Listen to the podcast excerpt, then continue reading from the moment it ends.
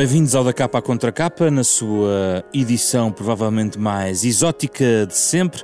Estamos esta semana a falar de casos que, como vão perceber pela conversa, poderão ser muito sérios, alguns podem parecer caricatos. Nesta edição falamos de cobras, lagartos e baratas e a pergunta deixada pela autora deste livro, os melhores amigos do homem? Um ponto de interrogação, talvez procuremos respostas a esta edição com a Ana Daniela Soares, autora do livro, jornalista, que se tem especializado também em questões culturais e aqui numa área completamente diferente traz-nos o relato de pessoas que têm como animais de estimação escorpiões, tarântulas, chimpanzés, iguanas, formigas e até baratas ou até leões em casa. Algumas das histórias deste novo retrato da Fundação Francisco Manuel dos Santos. Temos connosco, além da Ana Daniela, um dos testemunhos do livro, eh, Luís Reino, é engenheiro florestal e investigador do Centro de Investigação em Biodiversidade e Recursos Genéticos da Universidade do Porto, para perceber melhor esta problemática, digamos assim, nos próximos 30 minutos.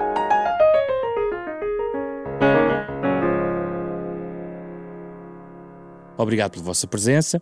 Uh, de facto, é exótico uh, este tema, até, até exótico, diria, Daniela, na tua uh, carreira profissional. talvez fosse importante para quem nos escuta tentarmos aqui fazer algumas distinções, porque aqui misturam-se alguns conceitos e talvez isto tenha a ver com as categorias legais. Há animais de estimação, que nós eventualmente poderemos imaginar quais são, mas depois há outras uh, categorias: animais exóticos, animais de companhia, uh, animais em estatuto irregular. Como é que tu arrumarias esta estas categorias, Daniel? Bem, antes de mais, uh, obrigada pelo convite. Um, Comecemos por provavelmente pensarmos nisto do animal de estimação. Uh, animal de estimação é aquele animal que nós trazemos para junto de nós e que, e que tratamos não de uma forma igualitária, até porque isso não é bom para, não é benéfico para o animal, mas no fundo o tratamos de uma forma diferente. Temos com aquele animal uma relação um pouco diferente. Neste livro, nesta reportagem, mais concretamente, eu não faço grande distinção entre animal de estimação e animal de companhia. O animal de companhia um, implica, ou esta definição implica algo um bocadinho mais substancial, vamos dizer assim, do, no que diz respeito à definição de animal de estimação. Ou seja, para além de trazermos este animal para junto de nós, de o tratarmos de uma forma diferente, também partilhamos algumas atividades com ele. Uh, por exemplo, no caso do cão, uh, vamos levá-lo a passear, levamos-lo connosco eventualmente ao supermercado. Enfim, neste, nesta reportagem eu não faço grande distinção entre, entre estas duas definições por uma razão simples para além de se tratar de um, uma enorme quantidade de espécies sim, muito sim. diferentes e que têm características muito diferentes, também os tutores destes animais exóticos uh, têm com eles uma relação diferente. Há tutores, ou melhor, vamos dizer, eu prefiro a palavra tutores a donos, uhum. porquê? Porque tutores implica uma certa responsabilidade. Ter um animal de estimação, seja ele um cão, um gato ou uma barata, implica um grau elevado de responsabilidade. E neste caso, hum, há pessoas que têm com os seus animais de estimação uma relação mais de contemplação, por exemplo, Há outros que não, há outros que têm uma relação com a sua iguana tão próxima como eu ou outra pessoa qualquer tem com o seu cão ou gato. Uh, portanto, Mas aqui um leão pode ser um animal de estimação? Exatamente. Exatamente. É assim que e ele é encarado. Barata. Exatamente. Ou umas baratas, digamos assim. Exatamente. Já agora, só chamar a atenção, trata-se de, de, uma barata muito especial, de uma espécie muito especial, pode atingir os 10 centímetros de comprimento emite um silvo quando, quando está assustada. Uh, mais concretamente, o nome é barata de Madagascar. E sim, há muita gente a ter estas baratas em casa e a reproduzi-las. E isto leva-nos a uma segunda questão que, no fundo, também me levou a fazer esta reportagem. E tem que, e que tem que ver com os problemas de saúde pública e, eventualmente, ambientais que estes animais nos podem trazer ou podem provocar nos nossos ecossistemas, no caso de fuga ou libertação por parte dos tutores, não é? Uh, de, antes, antes de passar a Luís, queria só outra, uma outra questão. Há aqui um subjacente em toda esta... Eu não ia chamar problemática, não encontrei ainda a melhor expressão, mas vais-me ajudar. Uh, que tem a ver com o afeto o afeto do tal tutor em relação uhum. ao animal, seja que animal for. Uh, e há desequilíbrios no afeto que levam também a desequilíbrios na forma como nós vemos determinado animal como de estimação, quando ele não deve ser? Uh, não há estudos, nem do ponto de vista sociológico, nem do ponto de vista psicológico, que indiquem uh, qualquer caminho no que diz respeito à, à pergunta que, que, acabaste de me fazer. Uh, eu, eu, penso que. Hum, eu penso que não, devere, não devemos olhar para esta questão dessa forma, ou seja, nada, nada é tão taxativo. Eu conheci pessoas que têm uma relação muito próxima, por exemplo, com o seu inseto folha, que é um inseto que, que ainda por cima é fácil de ter uh, em casa, porque se alimenta de silvas, só precisa de uma certa temperatura e é um bocadinho lento, portanto dá para uh, andar com ele uh, na mão. Portanto, eu acho que isto depende depende muito de pessoa para pessoa. E também, atenção, e isto também é importante, uh, também é uma questão cultural. Porque repara, muitos destes animais, que muita gente aqui considera como animais de estimação, que muitos de nós podemos considerar repelentes até, Sim. são considerados alimento noutras, noutras culturas. Uhum. Portanto, eu penso que fundamentalmente é uma questão cultural. Luís, hum, como é que encara a realidade em Portugal da presença destes animais na casa dos portugueses? Uh, são todos relativamente enquadráveis, há alguns casos cujo enquadramento será um pouco mais difícil ou chocante, digamos assim, ter, ou todos podem caber entre quatro paredes ou num quintal de um português? Antes de mais, obrigado pelo convite. Um, bem, depende do contexto. Né? Nós, como temos um passado colonial, e sabe-se que os países ocidentais, sobretudo, têm um passado colonial, têm sempre uma, digamos, uma, uma experiência e uma atração por animais e mesmo plantas exóticas que já, já vem de longa data, não é? Portanto, isso é conhecido e, e faz sentido. Mas, obviamente, entre o leão, entre ter um leão num jardim, um bicho territorial de grandes dimensões e que precisa de muito espaço, e vá lá um cão, há toda uma grande diferença, não é? Pronto, a minha experiência, obviamente, como ecólogo, é, versa mais sobre as consequências uh, de ter animais exóticos, ou seja, espécies que são selvagens na sua origem, em casa. Portanto, eu, curiosamente, venho numa tradição familiar em que os meus pais uh, tiveram sempre muitos animais, porque, enfim, sou a primeira geração praticamente que urbana, mas os meus pais, na sua aldeia, em Caminha, no Conselho de Caminha, tiveram sempre muitos animais domésticos, mas também muitos animais exóticos, uma boa coleção de patos, e portanto vivi sempre entre essa dualidade do mundo urbano e o mundo rural em que tínhamos muitos animais. Portanto, isso fez parte sempre da minha vida.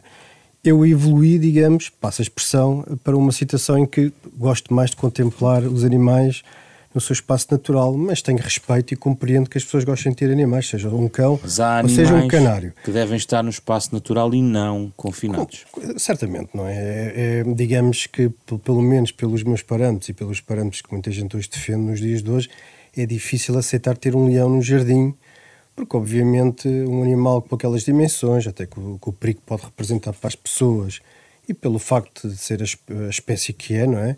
É pouco aceitável que uma pessoa possa ter isso no jardim só porque, porque sim, não é? Como é que não, aparece um leão no jardim? Não sei, há, há, uma das razões é porque, há, não especificamente em Portugal, porque há gente com muito dinheiro, não é? E portanto consegue ter animais muito caros, não é? Porque há animais muito caros. Eu vou dar um exemplo que em Portugal até tem alguma responsabilidade, que é o famoso periquito cinzento. O periquito cinzento é uma espécie de papagaio bastante bonita, não assim tão colorida como outras, mas tem umas penas vermelhas na cauda que são muito apelativas, mesmo nas suas regiões nativas, na África Ocidental e também no arquipélago de Santo Meio Príncipe. É um papagaio que tem vindo a ser, eh, as suas populações têm vindo a ser diminuídas acentuadamente está na CITES, não é? Portanto, a CITES, só para quem não uh, vamos explicar, é uma convenção que exatamente regula este, digamos, este trânsito de espécies e regula exatamente. também legalidades e ilegalidades ao nível internacional. Exatamente, e portanto tem uma listagem de espécies, no caso das aves são talvez um bocadinho menos do que mil agora, não estou certo, porque como há bocado a Daniela falava, aquilo tem uma variabilidade, vai variando ao longo dos anos e varia também em função dos dos países signatários, etc. Portugal aderiu a essa convenção quase desde o início, em 1981, ela foi implementada em 75, portanto nós, enfim, temos responsabilidade nesses domínios, nesse domínio, e portanto o papagaio cinzento é uma espécie que até há pouco tempo era muito apetecível pelo mercado, continua a ser, E, por exemplo, dou-lhe só um exemplo. Há dois ou três anos vi uma ave numa loja que não, aqui na, na, região da Grande Lisboa custava mais de mil euros. Portanto, se estava lá é porque alguém está disposto a dar uh, esse dinheiro. E até há pouco tempo, por exemplo, passa publicidade no LX, havia várias aves à venda dessas, algumas criadas em cativeiro, não necessariamente ilegais, outras provavelmente viam, vinham através do tráfico ilegal, que também variava de preço entre 700, 800 e mais de mil euros. Portanto, se existem estes preços é porque eles são praticados e porque há um consumo uh, e consumidores disponíveis para gastar esse dinheiro. Daniela, aqui muita coisa que passa online, não é? é verdade. Há muita coisa que passa online. Muitas, muitos dos anúncios também podem não ser verdade, atenção. Claro. Mas, mas sim, uh, passa-se muita coisa online, e nomeadamente a encomenda destes, destes animais. Uh, no dia em que eu entrevistei o João Loureiro, que é o biólogo do Instituto de Conservação da Natureza responsável pelas apreensões, a seguir à entrevista ele disse-me, olha, agora vou vou ali aos Correios, à alfândega, porque foi detectada um, uma caixa uh, com uns lagartos que vieram do México e que, ainda, e que são ilegais. Uh, e, portanto, eu vou lá verificar a espécie uh, para depois Esse iniciar estes trâmites tem legais. esses filtros, ou seja, existem filtros no meio do caminho onde as autoridades são chamadas? Tenta-se tenta-se. O que é certo é que não é fácil e o que é certo é que continuamos a ter problemas com o tráfico ilegal. Obviamente, as autoridades tentam uh, sempre uh, encontrar estas, estas situações e, uh, e detê-las. Mas, mas o que é certo é que ainda, ainda acontece, obviamente. Onde é que as pessoas podem encontrar informação sobre o que é legal e ilegal? Bem, eu acho que o mais fácil é sempre contactar o Instituto de Conservação da Natureza e das Florestas. Eu penso que é a melhor forma de as pessoas obterem toda a informação relativamente à parte legal no que diz respeito a todos, a todos os animais. E depois, obviamente, uh, se realmente pensarem em ter um animal exótico, como animal de estimação ou animal de companhia, primeiro informarem-se muito bem acerca daquilo que esse animal precisa, porque muitos destes animais vão viver durante muito tempo. Uh, uh, o Luís estava aqui a falar do periquito, e os, mas o periquito e os papagaios podem viver dezenas de anos, a verdade sim. é esta. E atenção, fazem muito barulho. Imaginem o que é sim, ter. Descreves aqui bem isso. É? Imaginem é? o que é ter um papagaio papagaio em casa durante 60, 70 anos e, e, a emitir aqueles sons que nós podemos ouvir, por exemplo, no jardim zoológico, não é? Ou seja, imaginem o que é, durante 70 ou 80 anos, ter este animal a fazer este barulho Há em casa. não são para estar em casa. Exatamente, exatamente. E o papagaio tem outro problema acrescido, é que o, o papagaio precisa de muita estimulação cognitiva. São animais que facilmente entram em depressão e se começam a automutilar por causa disso.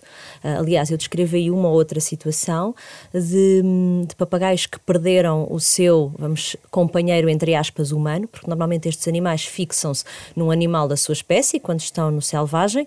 Obviamente, quando estão em casa uh, com as pessoas, uh, não existe outro companheiro da mesma espécie. Portanto, há um elemento da família em quem eles se fixam uh, e e constroem uma relação muito especial com essa pessoa. Quando essa pessoa desaparece, esse animal entra em depressão e pode até tornar-se agressivo para os outros elementos da família e automutilar-se. Uh, e depois é preciso fazer todo um trabalho que só pode ser feito por técnicos especializados, nomeadamente biólogos, no sentido de recuperar este, este animal. Mas a pessoa, por mais que leia ou que se informe, uh, às vezes essa informação começa logo na casa onde compra o animal, por exemplo, através de. Uh, isso não é suficiente para manter o animal ao longo deste tempo todo. Ou seja, há uma formação contínua que, tem, que não é de fácil acesso em relação a alguns destes animais. Há alguns até por serem de facto exóticos. Sim. Um o conselho que eu deixo é esse mesmo: é se pensarem em comprar, adquirir um animal uh, deste género, recorram a um criador li devidamente licenciado e certificado ou a uma loja também com toda a documentação legal, porque normalmente estas pessoas depois também se disponibilizam para, para dar uma ajuda. Mas sim, eu penso que uh, estes animais implicam sempre uh, muita pesquisa por parte de quem os detém, porque são animais que exigem algumas, algumas condições que podem ser complexas. Manter determinado nível de umidade, determinado nível de, de, temperatura. Hoje existem instrumentos que nos ajudam a fazer isso, mas poderá não ser um processo assim tão fácil. E atenção, porque esse aspecto também é bastante abordado aqui na, na reportagem, as questões de bem-estar animal eu penso que são muito importantes. Ou seja, eu acho que. Um, para além uh, daquilo que o animal nos pode oferecer a nós, e sabemos, está comprovado por vários estudos, que os animais fazem bem à nossa, à nossa saúde, nós também temos que pensar no bem-estar uh, dos animais e naquilo que nós lhes estamos a oferecer quando os levamos para a nossa casa. Por isso que eu perguntava ao Luís um pouco, Luís, que essa ideia do estar uh, confinado ou estar mais, ou mais solto, há, há, digamos, talvez também campos intermédios.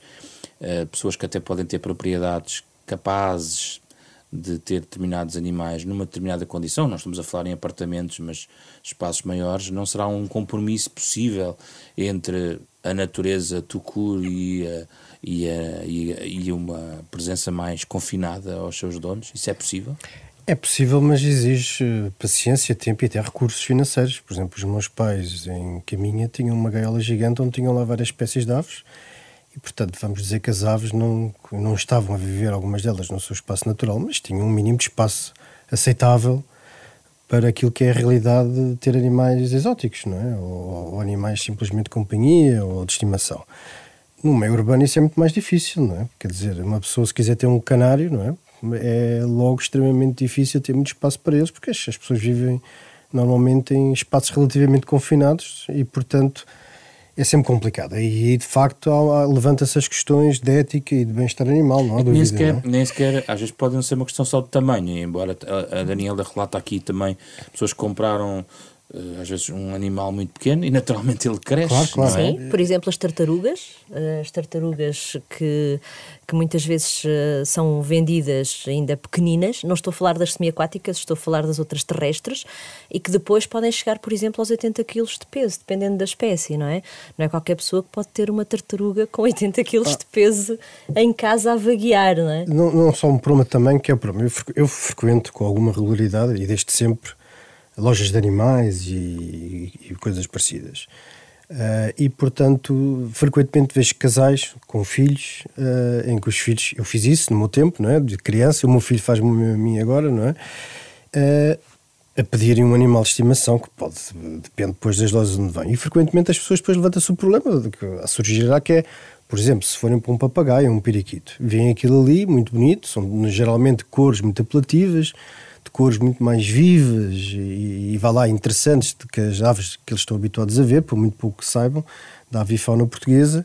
Só que é que depois esquecem-se que alguns daqueles papagaios, ou não sabem, vão fazer muito barulho, Uh, e como não, apesar de serem, não são baratos, mas também não são uh, muito caros para uma pessoa da classe média, digamos assim, o que acontece muitas vezes é que depois acabam por libertá-los. E nós, neste momento, na zona da Grande Lisboa, temos pelo menos três espécies de papagaios, uns mais bem instalados, outros não, e no Porto há pelo menos duas também já instaladas. Uh, e o mais famoso é o, é o periquito de Crameri, não é? O periquito colar, o Psittaco Crameri. Portanto, tem populações gigantes já em Lisboa, desde a Tapada da Ajuda, do Monsanto, em vários sítios no, uh, nos, das zonas verdes da zona de Lisboa. E estão a sair já a começar a entrar na malha periurbana à volta da cidade. Uh, e que impacto é que isso tem? Os impactos, para já, parecem ser sobretudo, lá está, por exemplo, são um bocado barulhentos. Se uma Uh, eventualmente alguns jardins uh, que as pessoas podem ter, embora são coisas pontuais, podem ter umas árvores e, portanto, podem eventualmente comer os frutos. Conheço um relato de uma pessoa que tinha uma árvore fruto na zona de Lisboa e que, enfim, comer os frutos, pronto, uh, pode não ter gostado muito, mas isso vamos dizer que é pontual. Mas pode danificar, quando são muitos, como por exemplo em Barcelona, há bocado a Daniela falava, uma das espécies de periquito, que em Portugal só existe uma pequena população na cidade do Porto, que é o periquito de monge, danificam as árvores, porque eles conseguem se alimentar de, de, alguns galhos das árvores e das pequenas frutificações, por exemplo, nesta altura do no fim do inverno, em que os gomos que se começam a desenvolver eles comem, portanto, podem danificar uh, a vegetação urbana, uh, mas sobretudo é o ruído. Não é? Nesta fase não é o ruído. Se as, algumas destas espécies se expandirem, como já está a acontecer em Espanha, e noutros países, como por exemplo Israel, podem causar um impacto na agricultura. Não é? Por exemplo, em Israel, onde esta espécie, o periquito crameri, expandiu-se grandemente pelas zonas agrícolas da Palestina e de Israel. Uh, por exemplo, em alguns amendoais, e não, não estou certo se também em olivais, eles já tiveram que ter técnicas defensivas, como por exemplo tapar literalmente com uma rede uh, uh, as árvores para eles não conseguirem lá entrar e, portanto, comer os frutos, né, as azeitonas ou o que seja, e portanto isso na prática depois, para além de ser um custo para os produtores, é também um custo depois para, para, para quem consome, não é? alguém vai ter que pagar devolver à natureza estes animais. É, porque eh, às vezes as pessoas acham que estão a fazer uma coisa muito bonita por questões éticas, mas estão a cometer um enorme erro, porque não sabem qual é que é o problema que vão causar. E há sempre o problema, sobretudo em latitudes intermédias, mas não só, não, é que estas espécies podem eh, instalar-se, como está a acontecer com, com, estes periquitos, por exemplo, aqui em Espanha em Portugal, mas noutras cidades. O periquito craméria está instalado nas principais cidades uh, da Europa Ocidental, desde Londres, Birmingham, por aí fora até aqui, não é? Portanto, é, Bruxelas tem uma população gigante, por exemplo. Um, e, e, e, portanto não se sabe qual é que é os impactos e começa-se já a saber alguma coisa, mas ainda há poucos estudos quais é que são os impactos que depois têm nas espécies nativas, não é? Portanto, e levanta depois outro problema que é o que é que fazemos, não é? Porque nós uh, temos responsabilidade. O fica desequilibrado. Se eles podem eh, impactar nas espécies nativas e, portanto, depois temos que fazer alguma coisa. Mas depois há outro problema de que fazer alguma coisa é sempre difícil, porque depois lá vêm as questões da ética, outra vez mais, o que é que fazer com os bichos não é? E o que é que podemos, até que medida é que nós podemos intervir? E há aí um grande debate. Eu estive num projeto europeu em que houve esse tipo de debates, portanto, pessoas da área da conservação, e foi muito difícil eh, de chegar a uma conclusão. E houve alguns dos países, eh, ou responsáveis pelos países, que não assinaram eh, de, de, de, uma espécie de policy brief para. Há mais casos, não há? Há mais casos. Por exemplo, as tartaruguinhas semiaquáticas que são vendidas nas lojas. Uh, já agora, um alerta: essas tartaruguinhas estão contaminadas com salmonelas, portanto, normalmente esses animais são adquiridos para oferecer a crianças, uh, que depois irão eventualmente mexer nos animais, irão colocar os dedos na boca e irão sofrer infecções gastrointestinais. Portanto, atenção, são animais que são portadores de salmonelas que podem um, infectar-nos e que, e que podem fazer com que nós uh, fiquemos doentes. Essas tartaruguinhas são compradas, são levadas para casa, habitualmente são alimentadas com aqueles pequenos camarões liofilizados, o que não é suficiente e o animal acaba por morrer ao fim de algum tempo, mas se tiver a alimentação e as condições adequadas, este animal pode viver muitos anos e pode crescer bastante. Uh, e uh, dá algum trabalho, porque é um animal que é preciso trocar a água várias vezes porque cheira mal e, portanto, ao fim de alguns anos as pessoas cansam-se. E, e, o que tem acontecido é que tentam devolvê-los à natureza porque acham que, sim senhora, num parque, num belo de um lago, por que não deixar uh, ali a tartaruga? Ela será feliz ali. Mas depois eh, parece os cágados que têm sido reencaminhados para o Zumarino, em Albufeira. Exatamente. E porquê? Porque estas espécies exóticas vão competir com as nossas espécies de cágados pelos lugares ao sol, por exemplo, pelo alimento, e são animais muito mais vorazes e acabam por prejudicar as nossas espécies. Uh, quer o Jardim Zoológico de Lisboa, quer o Zumarino, têm recebido estes animais de pessoas que já não os podem ter em casa. Uh, Uh, só que estas instituições também já estão a ficar lotadas e, portanto, já se torna difícil receber estes animais. Contudo, lá está, continuam a fazer um esforço para que estes animais não sejam libertados na natureza porque têm um efeito devastador nos nossos ecossistemas. É irresistível pedir-te daqui a pouco algumas histórias que vêm no livro, sem querer, sem querer, sem querer eh, enfim, tirar a magia de ler o livro e descobrir essas histórias. Luís, como é que isso tudo se casa com o debate sobre a extinção de espécies? Há espécies que uh, uh, raras, demasiado raras para estarem nas mãos de particulares, e isso existe em Portugal? Sim, quer dizer, não sei casos assim muito particulares, mas o periquito cinzento, em certo sentido, pode-se enquadrar nesse contexto. Não, é? não sendo ainda extremamente raro, é de facto uma espécie que tem vida declinada, não só devido à deterioração da floresta tropical na zona da África Ocidental, mas também devido ao comércio. É uma das peças que sabe que o comércio, uh, tanto a captura em estado selvagem para exportação, não é? sobretudo, tem causado de facto impactos importantes. E existem outras espécies, como as araras na, na América do Sul e América Central, e existe agora o caso dos pangolins, que não, é uma, não era uma espécie. Há cinco espécies, salvo de pangolins, não é? Os chineses e, e, portanto. Os pangolins estão na ordem do dia. Estão na ordem do dia e tem sido uma das espécies antes de que nós, na área da conservação, bem, eu não sou um especialista nessa área exatamente, mas sei que tem sido uma, uma, da, uma um grupo que tem sido bastante visado pelo. Não só, penso não só pelo, pelos chineses, mas pelas populações naquela zona do Sudeste Asiático, não é? e portanto uh, é um sofrer, efeito. Vão sofrer agora com esta. Crise agora agora vão sofrer, depende do que é que isso quer dizer. Ou seja, provavelmente os animais que estavam já capturados e se estivessem vivos nos mercados chineses foram todos abatidos, não é? Ou rapidamente removidos para uma situação de quarentena ou escondidos. Estou, estou a imaginar, não é? Não tenho a certeza como é óbvio. Mas tudo o que estava naqueles mercados, não é? Provavelmente as autoridades chinesas eh, tiveram que abater tudo. Mas quer dizer que vai haver um problema agora que o comércio ilegal, o comércio ilegal dessas espécies, vai ser provavelmente agora muito valorizado. Portanto, ou seja, uma, uma coisa custava X, agora custa X mais X mais X mais Y, não é? Portanto, há esse risco. Mas quando, quando isto desaparecer, não é? se, na, se no fim da primavera tudo retomar ao normal, a procura vai aumentar imenso e, portanto, a depleção das populações naturais pode aumentar imenso. Portanto, nós nunca sabemos muito bem como é que estas coisas depois no, no terreno se desenvolvem, mas é um caso bem prático de como está ligado às nossas atividades. Já agora, e esta é uma lição importante, nunca, mas nunca retirar animais do selvagem, do meio selvagem, por razões de conservação e por razões de saúde pública, porque não sabemos que vírus e bactérias é que eles podem ter e que nos podem transmitir a nós. Daniela, como é que apareceu uma senhora com um elefante no Algarve? Pois, parece que uh, no país onde a senhora uh, era originária, seria um país nórdico, é legal ter um elefante como animal de companhia e, portanto, ela, quando decidiu viver, vir viver para o Algarve, trouxe o seu animal de companhia. Obviamente, em Portugal, esse animal não é permitido de ter como animal de companhia e, portanto, foi apreendido.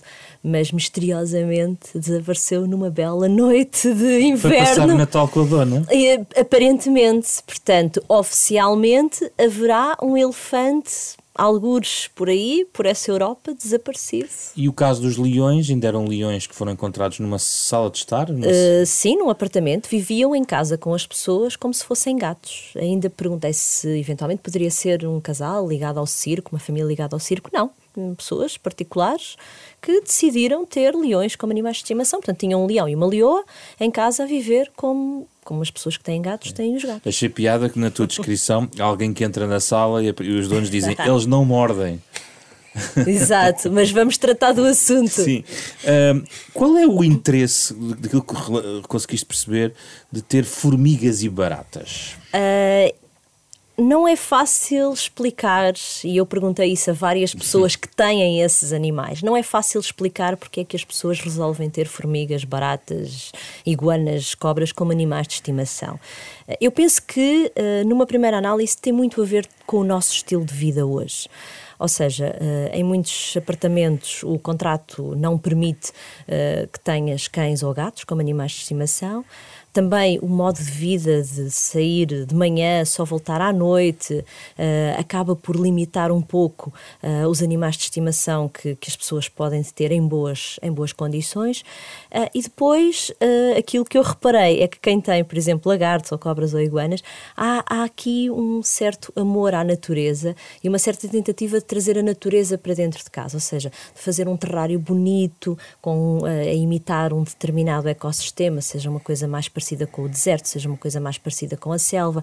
Portanto, eu acho que tem muito a ver com este nosso modo de vida. Trazer a natureza para dentro de casa são animais que, depois de devidamente instalados, não dão muito trabalho, porque, sei lá, uma cobra come uma vez por semana, por exemplo, não é? Portanto, uma vez por semana limpa-se, verifica-se a água uh, e, e, pronto. E podemos ir uma semana de férias. Aquele animal ter uma cobra em casa não é propriamente para todos. Não, não é, não é para todos. Há pessoas, como uma das minhas convidadas, eh, há pessoas que resolvem ter uma cobra porque têm medo de cobras. É isso, isso e, é um ponto tentar... interessante, que é a ideia de contrariar o medo Exato, comprando exato, o medo. Exatamente, é uma razão. Uh, outras têm por ser um animal diferente e exótico, outras têm para, às vezes, para mostrar à namorada, por exemplo, ou ao namorado, enfim. Eh, as motivações são múltiplas. Aquilo que eu reparei é que normalmente quem tem um exótico nunca se fica só por um. Aliás, temos aqui um entrevistado que tem 20 e tal aranhas, sendo que 23 são tarântulas. Portanto, uh, isso foi uma informação que vários criadores uh, passaram durante as entrevistas. Foi quem tem um animal exótico nunca se fica só por um. É um vício. Aparentemente sim. Aliás, há uma das entrevistadas que admite perfeitamente que neste momento tem tantos animais que consegue assegurar que eles têm as instalações limpas, que têm comida, que têm cuidados veterinários, que têm, que têm água à disposição, mas que não lhes dá o maneio que gostaria de dar, e já agora aqui fica mais uma, mais, mais uma um observação. Uh, a questão do maneio é muito importante no que diz respeito aos animais exóticos. O que é que é isto do maneio? O maneio é mesmo isto, é pegar no animal e, e manuseá-lo. Uh, e porquê? Porque não são animais domesticados e, portanto, para que eles se tornem mais dóceis é preciso pegar-lhes, é preciso manuseá-los. Uh, e, portanto, há muito esta, este conceito do maneio e do retirar a cobra e andar com ela nas mãos e, e manusear para que uh, se torne mais dócil e não tente morder a primeira pessoa que ponha a mão dentro, dentro do terrário. Também outro aspecto importante é, por exemplo, no que diz respeito às cobras, são cobras que são habituadas desde pequenas a comer alimento morto, alimento congelado, exatamente para não despertar muito os instintos agressivos do animal.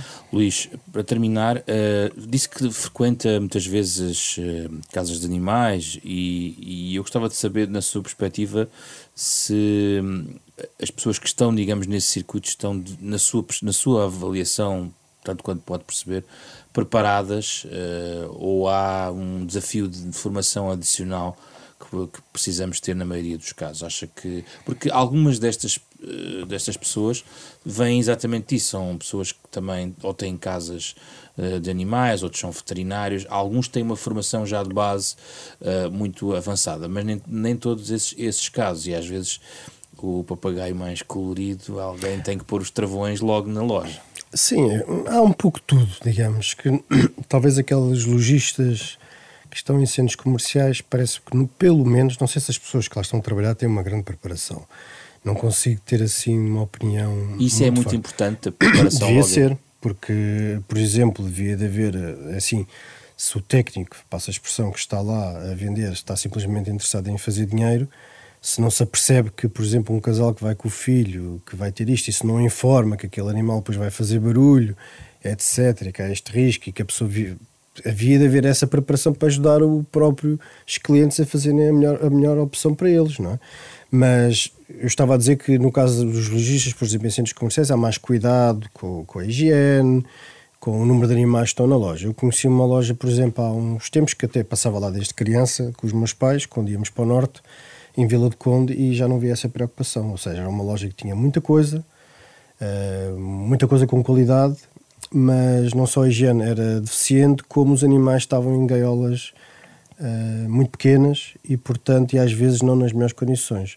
Portanto, há um bocadinho de tudo. Talvez as, e, aqui custa-me um bocado dizer isto, mas é a realidade. Talvez as lojas mais antigas ainda mantêm-se às vezes uma densidade muito elevada, parece que às vezes há uns bastidores que nós não sabemos muito bem o que é que lá está e que pode ter coisas mais, se calhar, mais duvidosas, uhum. uh, mas, mas pronto, agora eu acho que os outros lojistas tentam já, pelo menos, como também são mais vigiados, porque os centros comerciais há muita gente a ir Sim. com hábitos muito diferentes, com atitudes muito diferentes perante estas coisas, portanto, em certo sentido, há um controle diferente. E noutro plano, uh, mais alargado, Luís, uh, em, sabendo que a maior parte dos nossos territórios florestais e outros rurais são privados, há benefício de introdução uh, de algumas espécies que estão neste momento em uh, cativeiro, no, ao contrário, devolvê-los à natureza com um sentido positivo, havia benefício, estou a falar por exemplo em aves, F faria algum sentido haver uh, de alguma maneira a introdução dessas espécies, de algumas dessas espécies nesse território, uma forma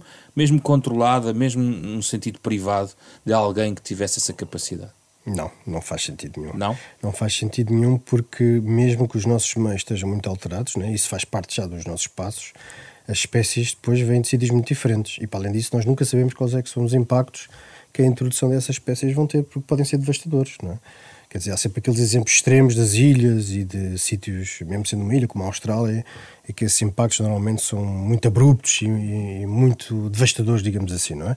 Mas mesmo na Península Ibérica, não é? Na Europa, de uma maneira geral, esses impactos são sérios. Nas aves não será a situação mais gravosa, mas no caso das plantas, não é? Quem vai daqui, por exemplo, até ao Minho, é? pelo litoral, vê que a nossa paisagem está, digamos assim, cheia de espécies exóticas de vegetação, mesmo para aqueles que não percebem muito das espécies, não, já nem falo tanto dos eucaliptos, porque têm uma utilização económica uh, bem definida, mas há as acácias, por exemplo, várias espécies de acácias, que não têm basicamente nenhuma utilidade económica, não é? que foram usadas sobretudo como ornamentais até pelos serviços do, do Estado, os serviços florestais no passado, e hoje, devido aos fogos e ao facto delas propagarem muito rapidamente depois dos fogos, uh, estão absolutamente disseminadas uh, por todo lado e sem qualquer tipo de interesse. Não é? E arde, é, ou seja, os terrenos ardem, elas voltam a ocupar o espaço, aquilo tem uma biodiversidade baixíssima, não é? digamos, a utilidade que elas têm é, é reduzida. E, e, portanto, estou a dar um exemplo não nas aves, mas no caso Sim. concreto das plantas, Sim. como isso pode ser negativo, não é?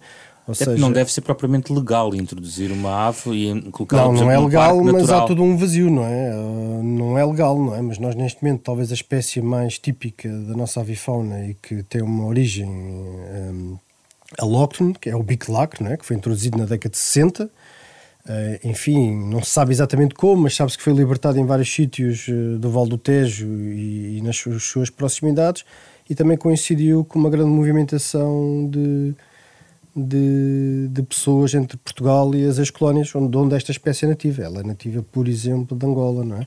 E, portanto, pensa-se que isso também poderá ter facilitado uh, a sua disseminação pelo território. Hoje é uma espécie quase presente em todo lado. Aqui na rádio o tempo é como um animal doméstico, nem sempre o controlamos uh, e temos que o gerir, e em alguns casos voa, uh, como a Daniela bem sabe, por isso avançamos no final para algumas sugestões. Quem quer saber mais, para além da recomendação de ler o teu livro, Daniela, queres deixar alguma sugestão, sobretudo para quem pode eventualmente precisar de informação sobre esta matéria? Uh, não especificamente sobre esta matéria, porque não há muita coisa publicada em Portugal, mas sugiro um livro que tem a ver com alguma uma espécie particularmente que tem aparecido nos nossos mares e que tem, tem suscitado muita curiosidade, uh, que é a orca, ou a baleia assassina, como é conhecida. Gostava de sugerir, uh, por exemplo, o livro Para Além das Palavras, de Carlos Safina. É um livro muito importante um livro que nos ajuda a perceber melhor como as orcas, como é que as famílias de orcas funcionam, mas não só as famílias de orcas, também as famílias de elefantes e as famílias do lobo, que também é um animal que nos diz muito, particularmente uh, no norte, como é que estas famílias, como é que estes grupos familiares se organizam, quais são as suas características. Uh, penso que poderá ser uma leitura muito, muito interessante. Luís? Eu tenho um, um, livro que saiu já quase há dois anos, eh, que é com o tema As Invasões Biológicas em Portugal, História, Diversidade e Gestão, no qual eu tive um envolvimento, ainda que relativamente pequeno. Portanto, reuniu o trabalho de vários investigadores da área, tanto das plantas como de aves, mamíferos, etc., peixes. Está em português, é acessível, não é assim muito fácil de comprar, mas está disponível em algumas lojas online e também através da loja da Universidade do Porto. É acessível, o preço não é, não é elevado e é de leitura relativamente fácil, ainda que seja sempre um pouco técnico. E também para quem tiver interesse nisto, pode ir sempre, por exemplo, à Liga para a Proteção da Natureza, que tem algumas ações de formação e workshops sobre espécies exóticas. É uma questão de ir lá, lpn.pt, ou também existe um site de umas colegas da Universidade de Coimbra e da Escola Superior Agrária de Coimbra, que é invasoras.pt, embora mais, eh, mais focada nas espécies exóticas de plantas, Uh, tem uma aplicação que agora penso não está a funcionar, mas que é útil, em que as pessoas podem mapear e enviar para lá numa aplicação no telemóvel onde é que viram esta espécie ou aquela e também tem algumas ações de formação incluindo para jovens. Obrigado pela vossa presença, Luís Reino e Ana Daniela Soares, a propósito do mais recente retrato da Fundação Francisco Manuel dos Santos. Cobras, lagartos e baratas, os melhores amigos do homem. Um ponto de interrogação uh, que está aqui, neste caso, no ponto final do programa uh, da Capa Contra Capa, parceria semanal da Renascença com a Fundação Francisco Manuel dos Santos. Pode ouvir novo programa em podcast nas plataformas digitais habituais, sempre ao sábado, às nove e meia da manhã, na Renascença. Este programa tem genérico original de Mário Laginha, equipa do programa Carlos Vermelho, André Peralta, Ana Marta Domingos e José Pedro Frazão regressa na próxima semana para um outro debate.